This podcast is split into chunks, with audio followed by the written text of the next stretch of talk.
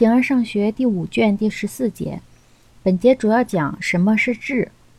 质有两层意思，其中之一是实体的差异，第二层意思是作为不运动者和数学对象以及各种运动的差异。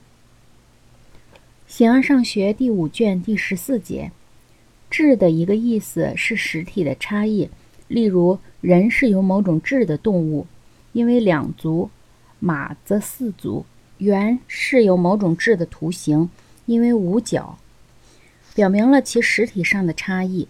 质就是实体的差异，这是一种意义。它的另一种意义则是作为不运动者和数学对象。数目就是某种质，例如那些组合物，不但在同一方向上存在，而且要由平面和立体来表示。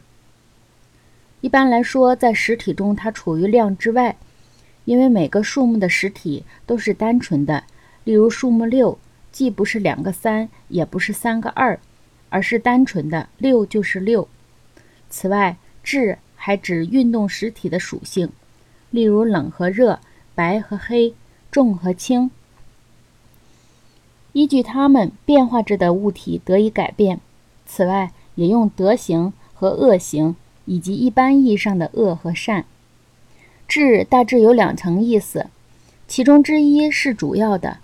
首先，质量实体的差异，在数目中的质也就是这样的一个部分，因为它是某种实体的差异，但是不运动的或者不是作为运动着的。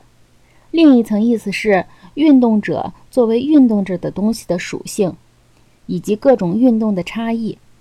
德行和恶行是这种属性的一部分。因为它们揭示了运动和行为的差别，正是由于这种差别，那些在运动中的事物才运动或承受的好和坏。能够如此这般的运动和行为是善良，相反的则是恶。善和恶，善和恶主要表示有生命东西的质，在其中又主要表示具有意图者的质。